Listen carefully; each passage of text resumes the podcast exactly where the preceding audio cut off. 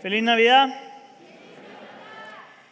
Hoy continuamos ah, con la parte número 3 de nuestra serie de Adviento, ah, donde hemos estado visitando y mirando diferentes salmos a lo largo de la Biblia, ah, porque una cosa que queríamos hacer este año es cantar, cantar con diferentes salmos, porque los salmos al fin y al cabo son canciones.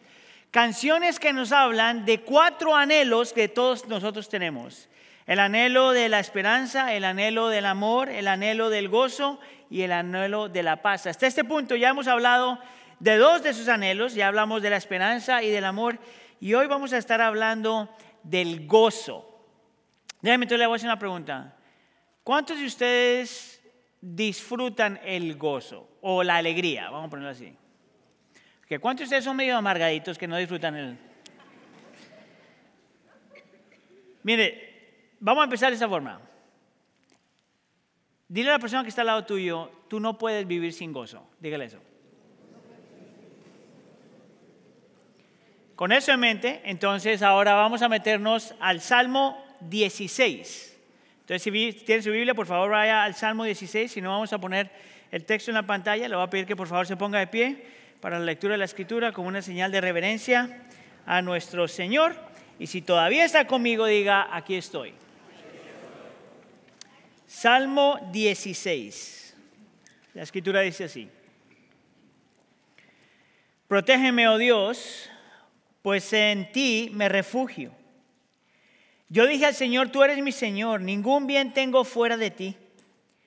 En cuanto a los santos que están en la tierra, ellos son los nobles en quienes está toda mi delicia. Se multiplicarán las aflicciones de aquellos que han corrido tras otro Dios no derramaré yo sus libaciones de sangre, ni sus nombres pronunciarán mis labios. Versículo 5. El Señor es la porción de mi herencia y de mi copa. Tú sustentas mi suerte. Las cuerdas me cayeron en lugares agradables. En verdad es hermosa la herencia que me ha tocado. Versículo 7. Bendeciré, bendeciré al Señor que me aconseja. En verdad en las noches mi corazón me instruye. El Señor he puesto continuamente delante de mí porque está a mi diestra, permaneceré, para siempre, permaneceré siempre. Versículo 9. Por tanto, mi corazón se alegra y mi alma se regocija. También mi carne morará segura.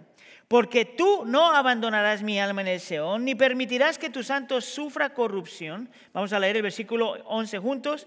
Me darás a conocer la senda de la vida. En tu presencia y plenitud de gozo y en tu diestra hay deleites para siempre. Esta es la palabra del Señor. Podemos tomar asiento. A lo largo de esta serie he estado haciendo tres, las mismas tres preguntas, aplicándolas a los diferentes temas. Hoy vamos a hablar, esas son las preguntas que estoy haciendo, pero le voy a cambiar el orden. Vamos a hablar de por qué el gozo, qué es el gozo y por qué Adviento. Si has estado con nosotros a lo largo de la serie, yo he empezado siempre dando una definición, respondiendo la, la segunda pregunta que tenemos hoy, ¿quién es el gozo? Pero hoy yo quisiera empezar con la segunda pregunta, ver la primera, es ¿por qué es que nosotros necesitamos el gozo? Y yo quisiera argumentar, lo que te acabo de hacer que te repita el uno al otro, es porque yo quisiera argumentar que el gozo no es una cosa de estas que es buena tener. Es más, voy a estar utilizando la palabra gozo y alegría como sinónimos, porque en realidad son sinónimos. pero de, la forma que lo entiendo en la escritura, el gozo no es simplemente algo que es bueno tener, algo que es bueno de vez en cuando experimentar. Yo, yo estoy convencido que la escritura eh, apela a nuestra conciencia para que podamos entender de que el gozo, la alegría, es algo absolutamente necesario para vivir necesario para vivir. Ahora, yo no creo que los cristianos son los únicos que podrían decir eso. La Biblia es la única que dice. Yo creo que aún un gobierno como el que estamos también cree eso.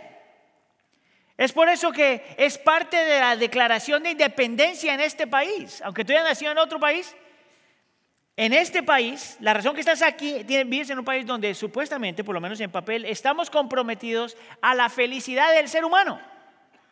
Entonces déjame te digo, por ejemplo, lo que dice la Declaración de Independencia, una sección dice, sostenemos que estas verdades son evidentes por sí mismas, que todos los hombres y mujeres son creados iguales, nosotros diríamos amén, que son dotados por su creador en ciertos derechos, o son dados ciertos derechos por el creador, Dios, que entre estos derechos son la vida, la libertad y la búsqueda de la felicidad.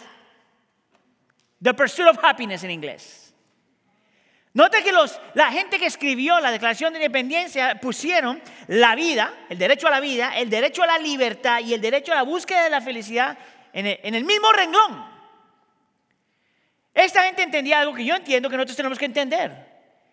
Que el ser feliz, que el experimentar gozo no es una opción, es una necesidad. Que no es algo que simplemente es bueno tener de vez en cuando, pero es una necesidad. Y mi argumento más simple, más claro que yo te puedo dar es, la razón por la que para nosotros el gozo, la alegría es una necesidad es porque tú y yo fuimos creados para vivir en gozo. ¿De dónde sale eso? Bueno, mira cómo empieza la historia en Génesis 1 y 2.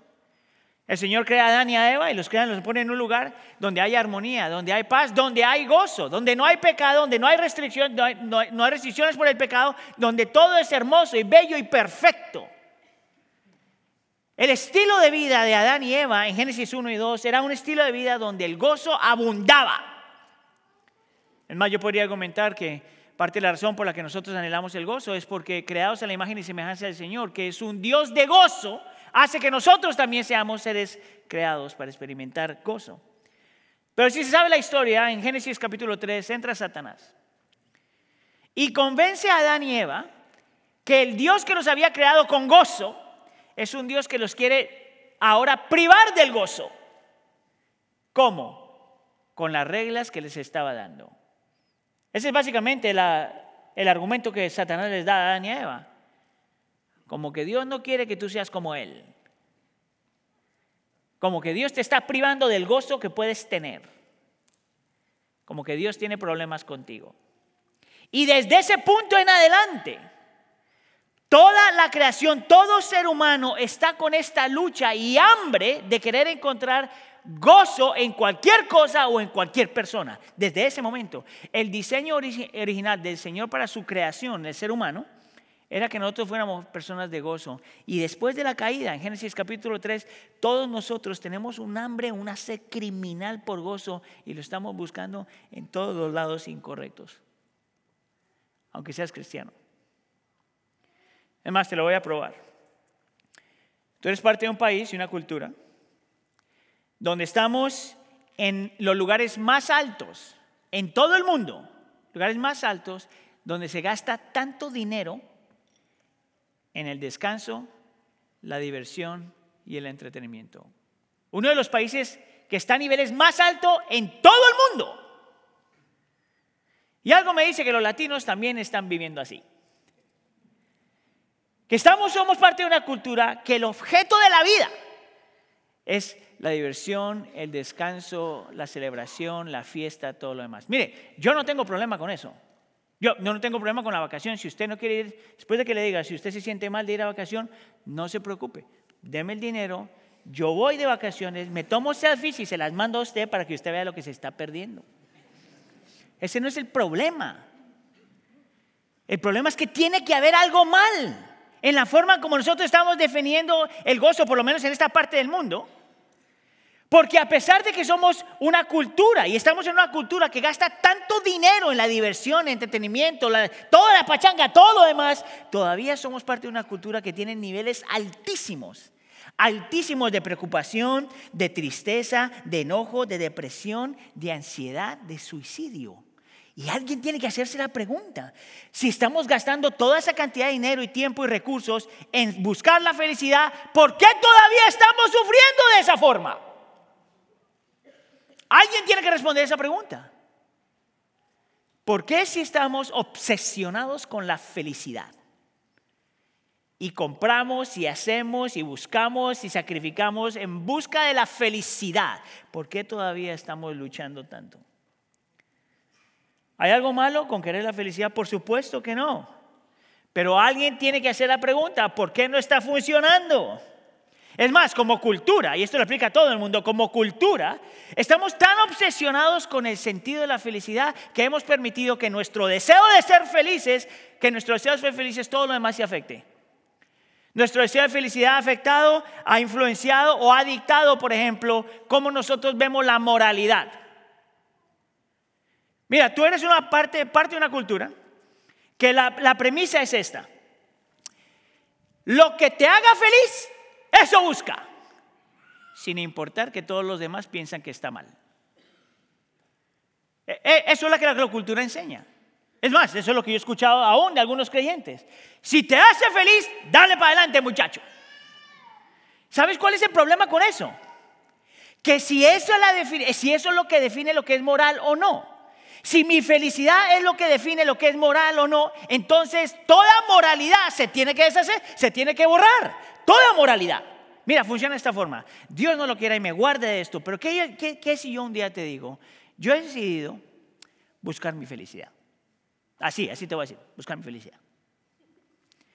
Y voy a buscar mi felicidad por siendo infiel a mi esposa, gastando todo mi dinero y siendo agresivo con todos los demás. Y tú me vas a decir, Aníbal, ¿cómo se te ocurre? Eso está mal. Y yo te diría, pero mi cultura me dice que mientras me haga feliz, todo vale. ¿Ves lo ilógico del argumento? Y sin embargo, tú y yo podemos aún, creer que si hacemos feliz tiene que sentirse bien, tiene que hacerse bien, tiene que ser bien. Y todo eso pasa porque tenemos una lucha desesperada por el gozo y la felicidad. No solamente eso ha afectado en la moralidad, pero te voy a otra, que es más personal todavía. ¿Listo? ¿Me da permiso? Que conste. La forma en cómo nosotros vemos el éxito o el progreso. Estaba leyendo un estudio que dice, estaba hablando acerca de los padres, que dice que lo que los padres por lo general quieren más en la vida, más que cualquier otra cosa en su vida, es que sus hijos se desarrollen, tengan, se gradúen de la universidad y tengan un buen trabajo, porque si tienen eso, entonces van a ser felices. Eso suena como algo que un inmigrante diría. ¿Sabes qué es lo interesante?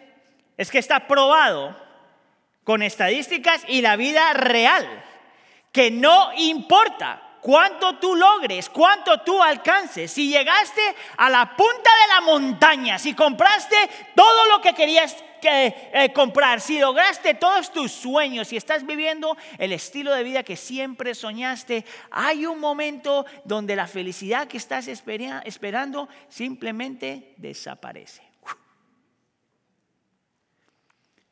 ¿Cuántos de ustedes conocen al actor Matt Damon? A ver, levanta la mano.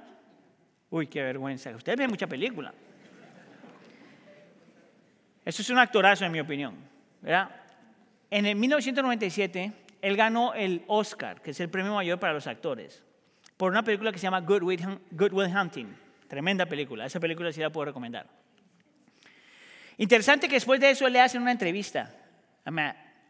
Y esto es lo que él dice hablando después de que ha ganado el Oscar, dice, imagínate persiguiendo ese Oscar y no consiguiéndolo. O conseguirlo finalmente a los 80 o 90 años de edad. Para luego darte cuenta y mirar para atrás, para atrás y darte cuenta qué increíble desperdicio de vida. Eso es lo que él dice.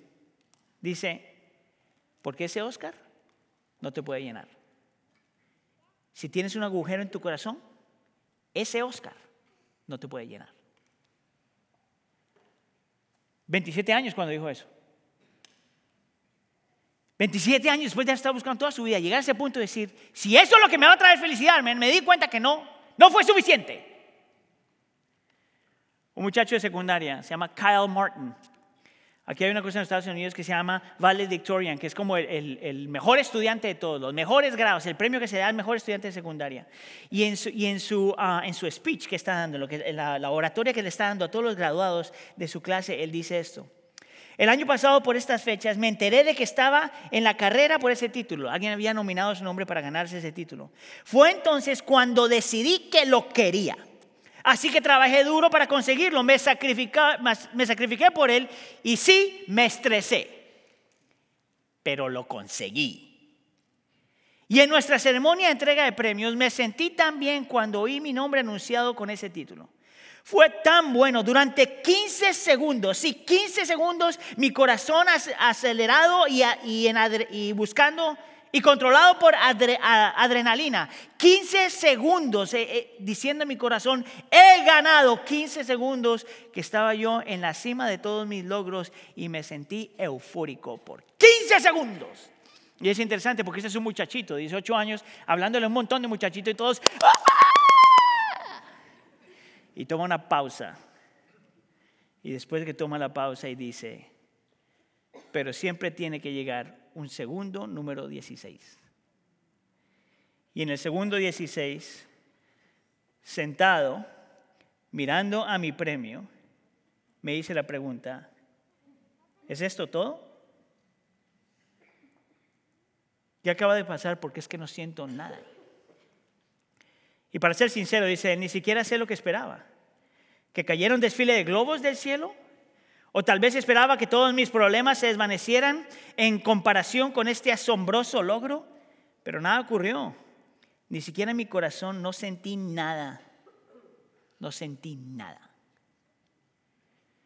Este es un muchacho de 18 años que entendió lo mismo que Matt Damon entendió cuando ganó su Oscar y algo que nosotros necesitamos entender. Por más de que tú consigas algo y logres algo y vivas tu bendito sueño americano, te puede dar un fragmento de felicidad que después desaparece. ¿Sabes cuál es el problema con esa definición de gozo? Que está atado a las circunstancias. Mira, el deseo de la felicidad no es el problema.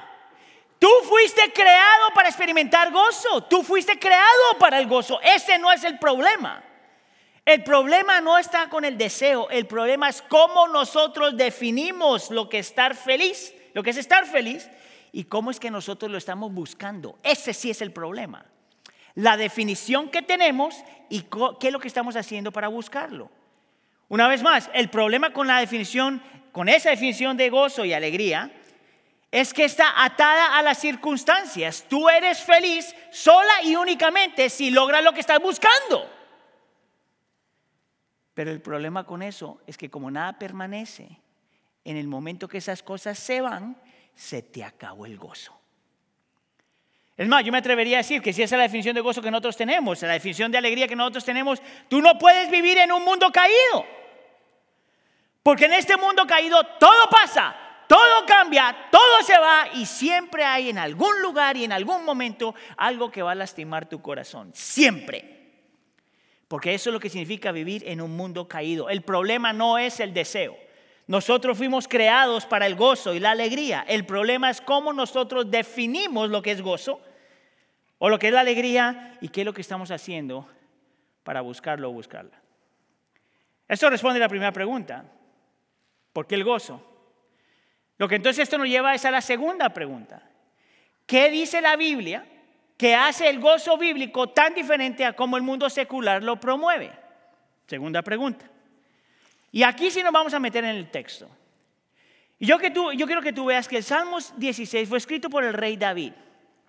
Y el rey David utiliza cuatro palabras, cuatro sinónimos se podría decir, que se complementan el uno al otro. En el versículo 9 él dice, mi corazón se alegra y luego dice más adelante, y mi alma se regocija. Y luego en el versículo 11 dice, hay plenitud de gozo y en tu diestra hay deleites para siempre. Cuatro palabras que aunque pueden ser diferentes, um, se complementan la una a la otra y son casi, casi sinónimos. Y yo quiero que tú veas que aquí David está hablando de una expresión emocional. Es algo que no solamente él tiene en la cabeza, como si fuera solo teología, pero es una teología que impacta las emociones.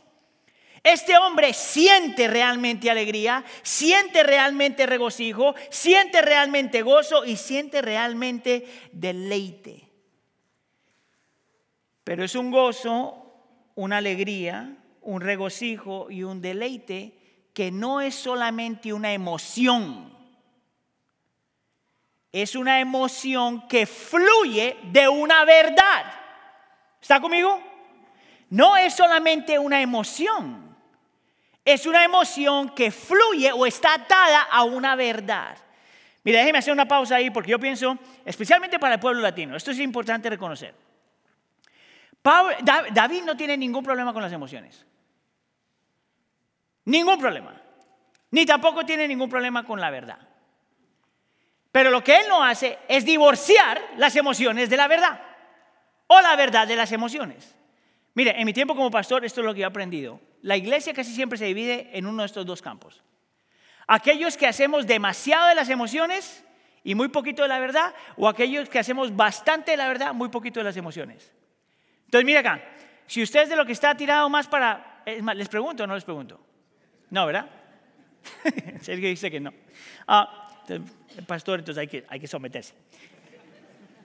Si tú eres de los que está tirado mucho para las emociones, de la forma en como tú dictas, la vitalidad de tu relación con Dios es de acuerdo a lo que sientes. Entonces, si esa es la tendencia de tu corazón, Jonathan se para aquí al frente y lo único que hace es rein.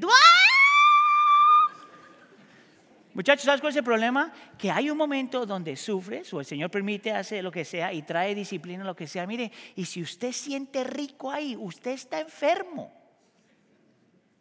Hay algo mal. Pero eso no significa que Dios no está por ti. Por lo tanto, las emociones no pueden ser lo único que dicte tu relación con el Señor, la vitalidad de tu relación con el Señor. Pero por otro lado, está otro grupo de gente que diría, no, no, yo no soy de las emociones, yo soy de pura Biblia, teología, cabeza. Y utilizamos frasecitas, estaba pensando en esto el otro día, frasecitas como, el amor no es una emoción, es una elección, un choice. Decisión. Qué bárbaro. Estoy perdiendo. Lo poquito español que me queda lo estoy perdiendo. El amor no es una emoción, es una decisión. Mire, y nosotros tendríamos que decir, a la luz de la Biblia, sí y no. Sí en el sentido de que cuando tú decides amar a alguien, es una decisión. Imagínate que yo hable, ame a mi esposa o a mis hijas o a mi iglesia solamente cuando siento que puedo amar. El amor sí es una decisión, tú escoges amar, pero si tú nunca sientes amor, tú estás muerto. David no tiene ese problema. David no tiene problema elevando las emociones que vienen de una verdad y elevando la verdad que afecta a tus emociones. No tiene problema de ninguna forma. Es por eso que cuando Él está utilizando, que está hablando de la alegría, el regocijo, el gozo y el deleite, es algo que Él siente, pero es algo que siente, que lo siente porque Él está siendo impactado, transformado, influenciado por una verdad bíblica que es lo que le da y le permite tener gozo. ¿Tú sabes cuál, qué es lo que Él tiene en mente? Mira lo que dice el versículo 11 me darás a conocer la senda de la vida en tu presencia. Diga conmigo presencia. En tu presencia hay plenitud de gozo. En tu presencia hay plenitud de gozo. En tu diestra hay deleites para siempre. Mira lo que dice este hombre. Él habla de este gozo, de esta alegría, de todo esto y dice, la razón por la que yo siento eso es porque estoy en tu presencia, una verdad objetiva. Él no está divorciando las emociones de una verdad ni divorciando la verdad de las emociones. Él simplemente los trae juntos. Y dice que para David la fuente de su gozo no es algo que él buscó. Hello. No es algo que él compró. No es algo que él fabrica es algo que le llega porque él sabe, entiende y cree que está enfrente de la presencia del Dios de dioses y Señor de señores. ¿Sabes qué es lo interesante acerca de eso? Es que, por ejemplo, cuando él dice, utiliza la palabra deleite, se puede también traducir como decir algo que te encanta realmente, algo que saboreas realmente, algo que es agradable. Y mira lo que está diciendo David. Mi gozo no viene de algo que yo compré o creé o busqué. Mi gozo viene de la realidad es que estoy frente a la presencia de este Dios que es mi deleite, que me encanta, que es agradable, que afecta todo de mí. Es más, no solamente lo ves con la palabra deleite, pero lo ves con la palabra presencia, que es una palabra que nosotros ya explicamos hace dos semanas.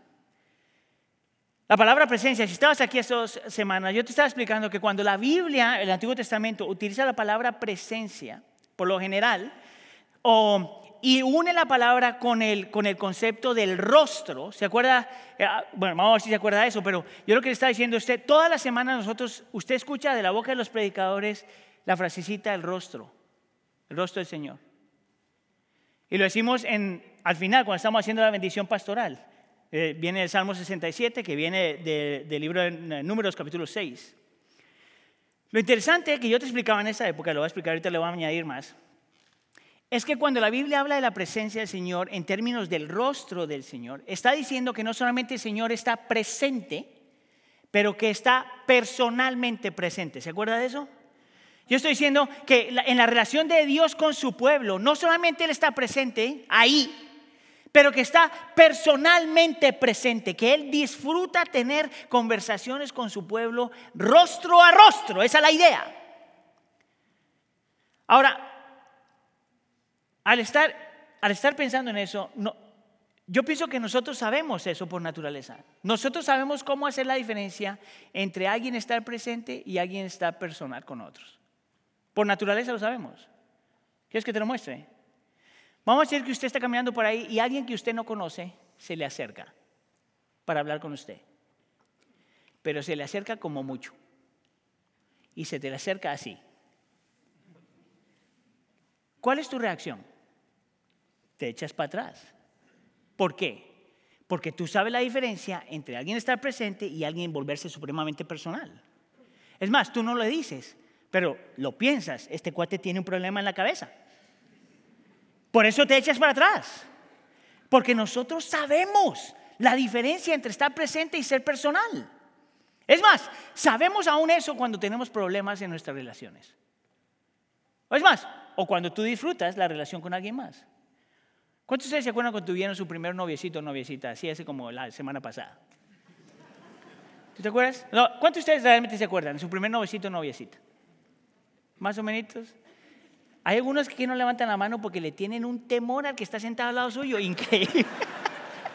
Mire, hay uno que no le voy a decir dónde está, pero está por este lado. Mire, así hizo. Y la esposa, relax. ¿Tú te acuerdas de esa relación? Si es que te acuerdas, si no te da miedo acordarte, que lo que hace la diferencia cuando tienes una relación con alguien que tú realmente disfrutas, es que realmente quieres mirar a la persona rostro a rostro, cara a cara. Es por eso que cuando usted está con alguien que usted ama, un amigo, un hijo, un hermano, lo que sea, lo que sea, cuando tú amas, tú, tú quieres tener una conversación cara a cara. Es por eso que cuando tenemos conflicto con alguien, a quien nosotros amamos, lo primero que evadimos es el cara a cara. Mire, ya estaba compartiendo eso antes, pero Heidi y yo, ah, cuando nos casamos, hicimos un pacto. Nadie nos dijo este pacto, simplemente lo hicimos nosotros. Hicimos un pacto que sin importar lo que nosotros estuviéramos pasando, sin importar de quién pecó contra quién y cuánto pecamos y todo lo demás, sin importar, nosotros siempre íbamos a dormir en la misma cama. Es un principio que acabamos de, cantar, de, los, de cantar de los cantares. Entonces, nosotros podemos haber estado peleando todo el día. Pero vamos a dormir en la misma cama. ¿Sabes lo que noté yo que hace la diferencia? Cuando es simplemente presente y personal. Es que cuando estamos peleando, nos acostamos en la misma cama, pero cada cual mira para afuera. ¿Tú sabes por qué? Porque nosotros sabemos la diferencia entre estar personal y simplemente presente. Todos nosotros sabemos eso. Y eso es algo que David entiende. Y es cuando nosotros vemos eso que tú entiendes la definición bíblica de gozo.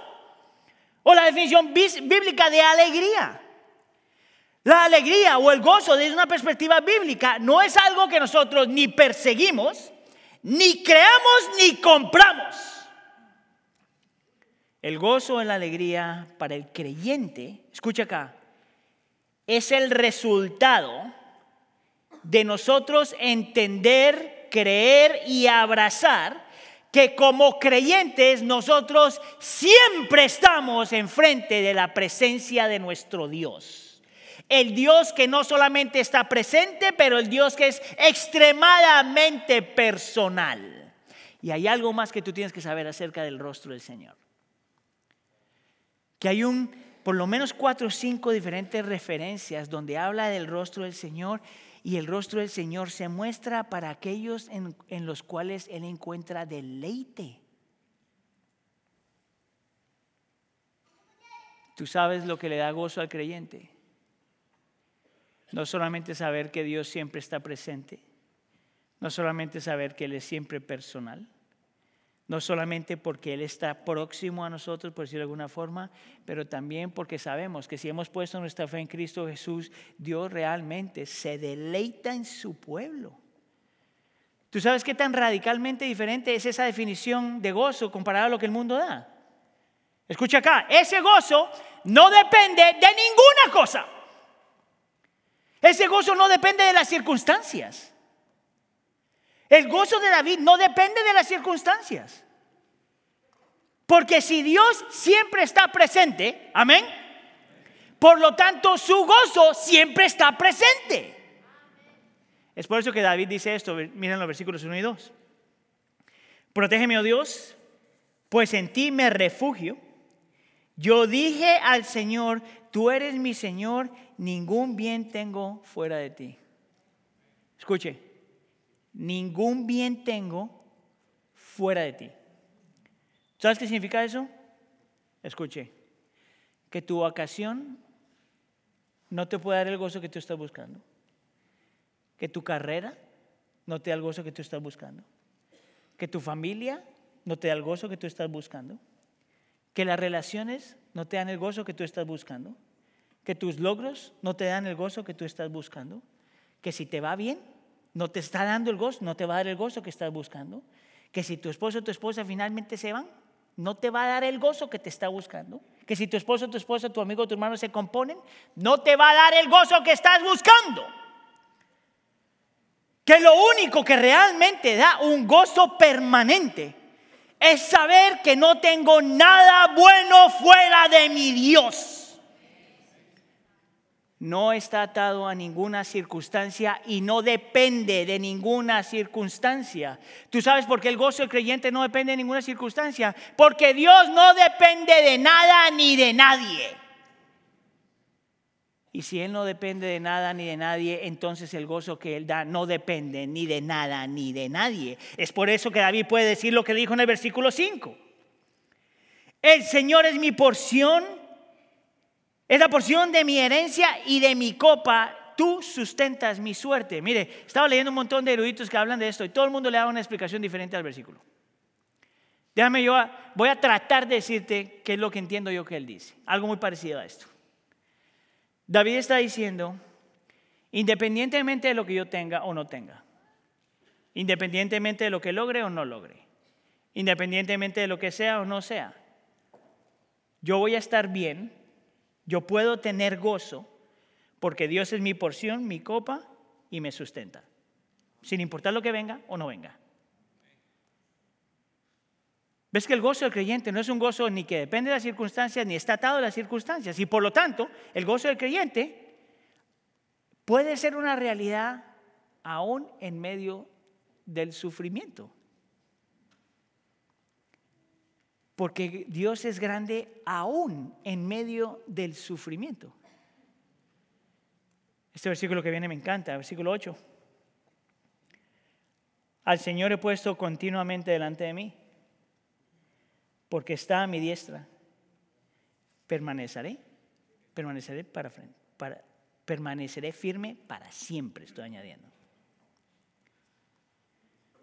Mire, si usted lee ese versículo como el Evangelio de la Prosperidad, Usted lee ese versículo así.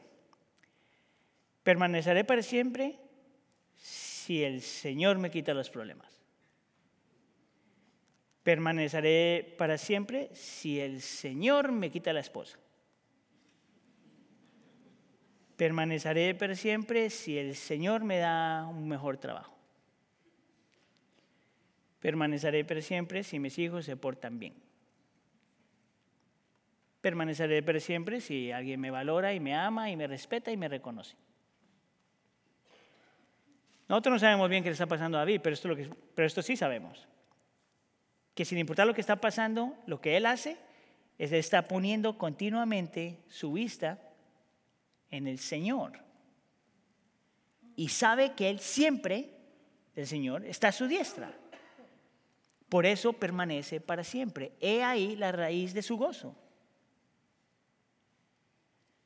Nota que el secreto de David no es buscar el gozo. No busque el gozo. No es comprar el gozo. No es fabricar el gozo. Es poner la vista en aquel que siempre está. Es acordarte que el que siempre está está bien cerca a ti. Y que si has puesto tu fe en Cristo Jesús, Él se deleita contigo sin importar lo que estás viviendo. Mis hermanos, ¿es esa la forma que usted vive? Esa es la forma, es así como estás gastando tu dinero, por ejemplo. Es así como tú defines lo que es verdadera, el verdadero gozo. Es así la forma en como tú estás encontrando lo que tú estás anhelando y buscando. ¿Estás tú consciente de la realidad de quién es tu Dios, dónde está tu Dios y cómo obra tu Dios? ¿Sabes qué bien interesante? Porque si hay algo que David entiende es cuál es la, inclinación del ser humano. Él sabe que los seres humanos tienen esta tendencia de porque estamos tan hambrientos del gozo de siempre estar buscando en algún lugar de alguna forma. David sabe que si el gozo no viene de la presencia del Señor, por naturaleza tú siempre vas a estar buscando por ese gozo en alguna persona o en alguna cosa. Y es por eso que me parece a mí que en el versículo 4 él dice esto. Se multiplicarán las aflicciones de aquellos que han corrido tras otro Dios. Déjame tomar mi explicación de esto.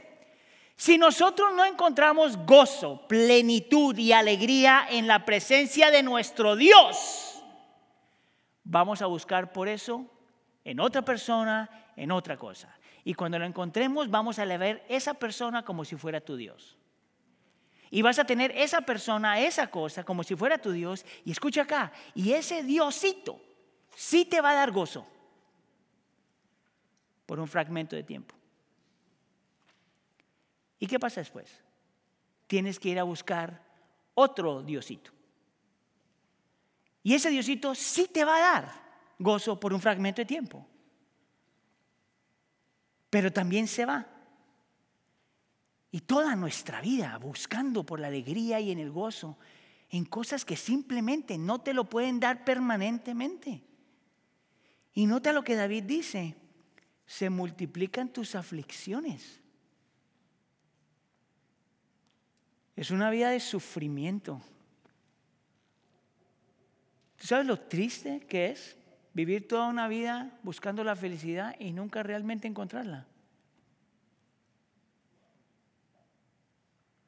¿Cuántos de nosotros nos cansamos pensando que íbamos a ser completamente felices ahí?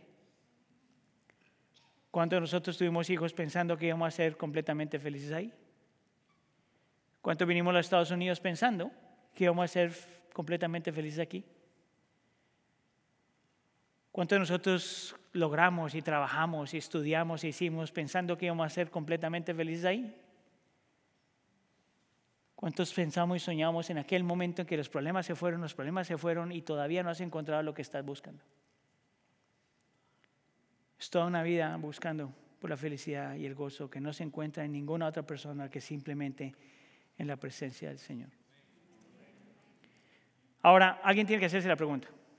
Bueno, si eso es verdad, y lo es, ¿cómo nosotros los creyentes, estoy hablando de los que ya son creyentes, crecemos en nuestro entendimiento, o por lo menos en la realización de que la presencia personal de Dios siempre está con su pueblo. ¿Cómo nosotros crecemos en eso? Porque una cosa es decirlo y la otra cosa es practicarlo. Y te voy a dar tres cosas, una que viene, una que viene de otro versículo. Ah, te voy a dar tres cosas que yo entiendo la Biblia nos manda a nosotros hacer para poder realmente crecer en nuestro entendimiento de la realización que si hemos puesto nuestra fe en Cristo Jesús, el gozo del Señor ya lo tenemos hasta cierto punto. Pero que no lo abrazamos es otra cosa. Entonces, mira, tres cosas que necesitas. ¿Listo? Diga conmigo, listo. Número uno, tú necesitas otros creyentes. Mira dónde sale esto. Te voy a dar un salmo conocidísimo. Salmo 133, versículo 1. Y dice, mire cuán bueno y agradable es que los hermanos, hermanos habiten juntos en armonía. ¿Cuántos de ustedes han escuchado ese versículo antes? Interesante porque le podemos dar énfasis en un montón de lugares, pero las palabras que yo quiero que tú te enfoques es juntos en armonía. Juntos en armonía. Ahora, ¿qué tiene que ver eso con el gozo del Señor? Simple, mire, simple, simple, simple. El creyente es una persona que porque ha puesto su fe en Cristo Jesús, tiene a Dios en su corazón. Amén. En la persona del Espíritu Santo, Dios está en el corazón del creyente. Amén. Por lo tanto, todos los creyentes eh, eh, tiene consigo la presencia del Señor en todo lugar y en todo momento. Amén. Por lo tanto, cuando tú aprendes a vivir en comunidad y estás rodeado por otros creyentes, tú eres la presencia de Dios a los demás. Una presencia así medio ocho pedacitos, pero presencia del Señor de todos modos. Y es ahí donde nosotros aprendemos no solamente a reconocer que la presencia del Señor está en mis hermanos de la fe, pero eso aumenta el gozo, quieras o no. ¿Sabes de dónde sale eso? Bien interesante, porque esto es algo que toda la Biblia lo habla. Toda la Biblia habla de la importancia de la comunidad de fe. Toda la vida, toda la Biblia. Pero es algo que en los últimos años han salido una cantidad de estudios seculares que dicen lo mismo. Entonces, por ejemplo, estaba leyendo un libro que se llama The Good Life, La Buena Vida. Y es un estudio que hizo a Harvard University, donde está haciendo un estudio, hizo un estudio por 80 años. Y siguieron personas desde que eran chiquillos hasta que son mayores, estudiando siempre su, su vida para contestar una pregunta. ¿Qué es lo que hace a la gente feliz? Mire, yo compré el libro y no más leí los primeros dos capítulos porque todo lo que quería encontrar lo encontré en los primeros dos capítulos. Después de todos esos 80 años de estudio, esta fue la conclusión lo que hace a la gente feliz es otra persona. Hay algo en el diseño divino donde los seres humanos necesitan otra gente. Pero para el creyente no solamente eso es una realidad, pero además de eso necesitamos a nuestros hermanos en la fe porque son presencia de Dios a nuestra vida por más de que el hermanito que tienes al lado no te caiga muy bien, todavía es la presencia de Dios en tu vida. Amén. Eso es lo primero que necesitas. Lo segundo que necesitas es una vida de oración. Mire, la oración es lo que el Señor nos ha dado para nosotros estar constantemente acordándonos, recordando que nosotros estamos frente a la presencia del Señor. Y cuando estoy hablando de oración, no solamente estoy hablando de orar lo que se venga, estoy hablando de adorar, estoy hablando de confesar, de dar de gracias, de suplicar, estoy hablando de todas las formas de oración. Mire, y estaba escribiendo esto y, y, lo más irónico para mí es que aunque yo enseño y predico estas cosas, yo mismo, cuando estoy preparando para hablar de estas cosas, yo mismo me olvido que toda mi vida está frente a la presencia del Señor. Entonces yo aprendí a hacer algo. Yo hago lo que sea para acordarme que yo siempre estoy frente a la presencia del Señor. Y he llegado al punto en que mi teléfono tengo un montón de recordatorios, por lo menos cuatro o cinco minutos, eh, cuatro o cinco veces al día, donde de repente, sin importar dónde esté, aparece un, un recordatorio que hace cling y dice, respira. Y es de la forma en que yo me mantengo siempre acordándome que yo siempre estoy frente a la presencia del Señor. Entonces, mire, yo estoy en el gym y me salta, yo le doy gracias al Señor porque no me estoy muriendo todavía. Si yo estoy cenando lo que sea, sale, yo en el momento le doy gracias al Señor por la persona con la que estoy comiendo, si estoy luchando por lo que estoy luchando, por cualquier cosa, porque me he dado cuenta que eh, para nosotros acordarnos de que estamos siempre en la presencia del Señor es algo tan difícil porque estamos distraídos por todo lo demás. Por eso es que no, experimentamos el gozo.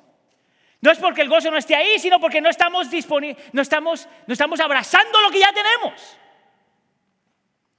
Sonita la comunidad. necesita la oración, pero necesitas una cosa más, una persona más. Cristo. Y con esto vamos a la tercera pregunta. ¿Qué tiene que ver esto con Adviento? Mire, cuando la Biblia habla de la presencia del Señor, si nos quedamos solamente en el Antiguo Testamento, se puede sentir como impersonal. Solo teología, solo Biblia, solo un concepto. Pero cuando vas al Nuevo Testamento te das cuenta que el gozo no es un concepto, es una persona. Que cuando Dios dice que va a ser personal con nosotros, está hablando también a la misma vez de Cristo, de la persona que vino a traer, la persona de gozo que vino a traer gozo. ¿Sabes cómo yo sé que eso es lo que dice la Biblia?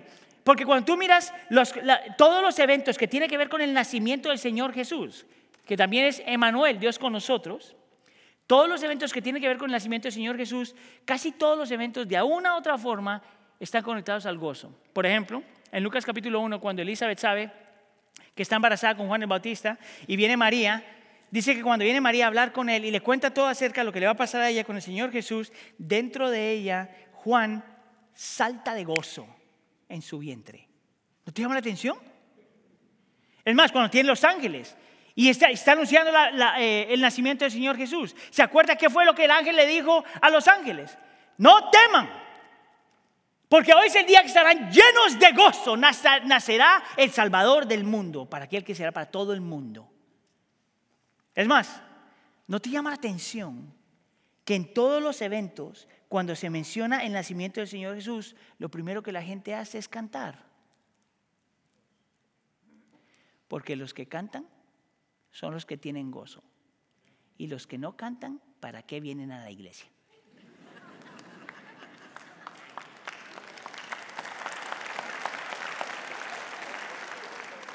El problema no es el deseo de gozo. El problema es cómo nosotros lo definimos y qué es lo que hacemos para buscarlo. Mire, si usted es creyente, deje de buscar el gozo. No lo puedes comprar, no lo puedes crear, no, lo puedes hacer. Si tú eres creyente, lo que tú buscas es a Cristo, su presencia, su persona.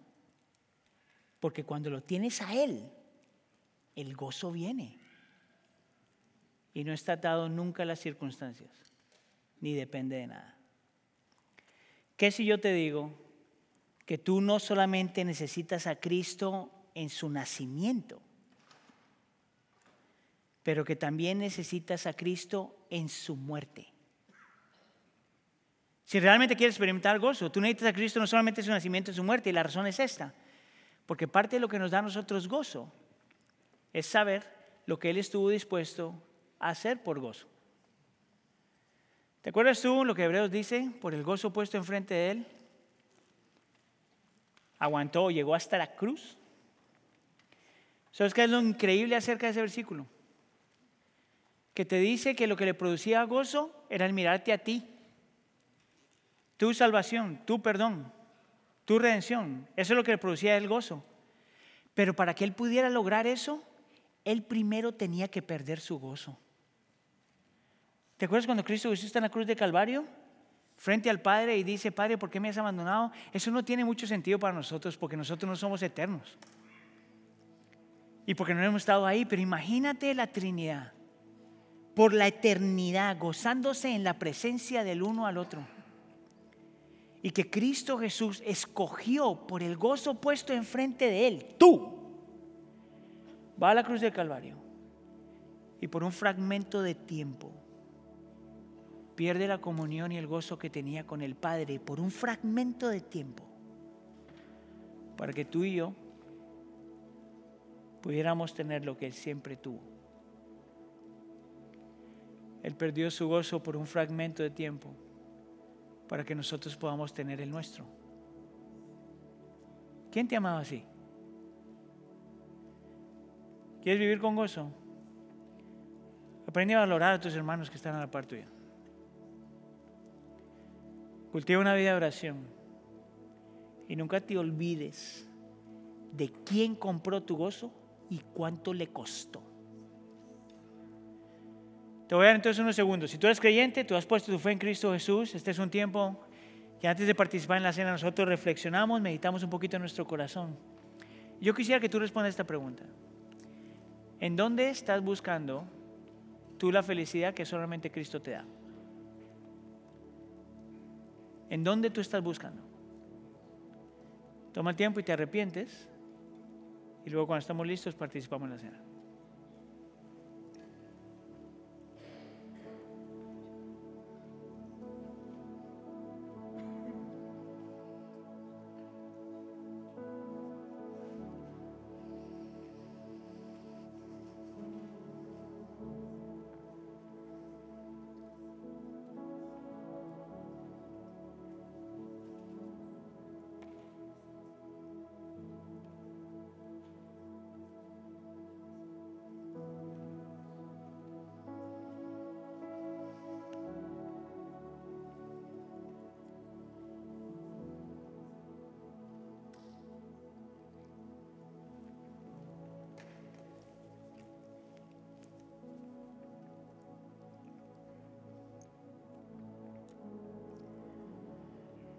Una vez más, si tú has puesto tu fe en el Señor Jesús, esta celebración es para ti.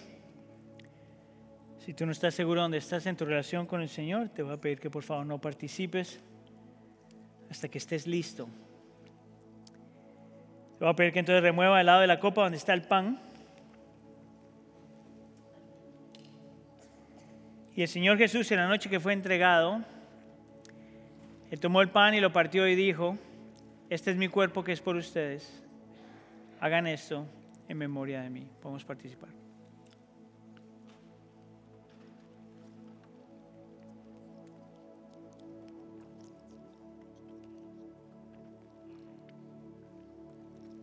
Podemos ahora ah, desprender el otro lado de la copa donde encuentras el jugo.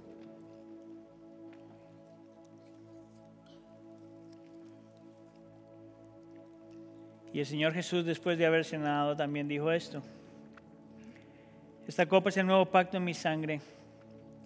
Hagan esto cuantas veces la beban en memoria de mí. Porque todas las veces que coman este pan y beban esta copa, proclaman la muerte del Señor hasta que Él venga. Podemos participar.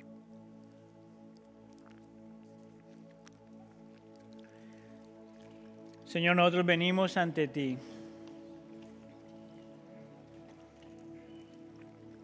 reconociendo, Señor, que por tu diseño divino nosotros necesitamos gozo. Pidiendo perdón, Señor, si lo hemos estado buscando en otras personas y otras cosas, en vez de abrazar lo que ya tenemos, tu presencia. Emmanuel, Dios con nosotros. El Dios que nos anhelaba tanto que se acercó a nosotros y no esperó que nosotros nos acercáramos a Él. El Dios de cual de su presencia mana el gozo, mana la alegría. Te pedimos, Señor, que así como estos elementos entran en nuestro corazón, la realidad de lo que ya tenemos en Cristo Jesús entre a nuestra vida y se quede ahí. Señor, que podamos encontrar en tu presencia lo que todo lo que anhelamos. Haz de nosotros, Señor, gente de gozo. Te lo pedimos por favor en nombre de tu Hijo Jesús. Todos decimos.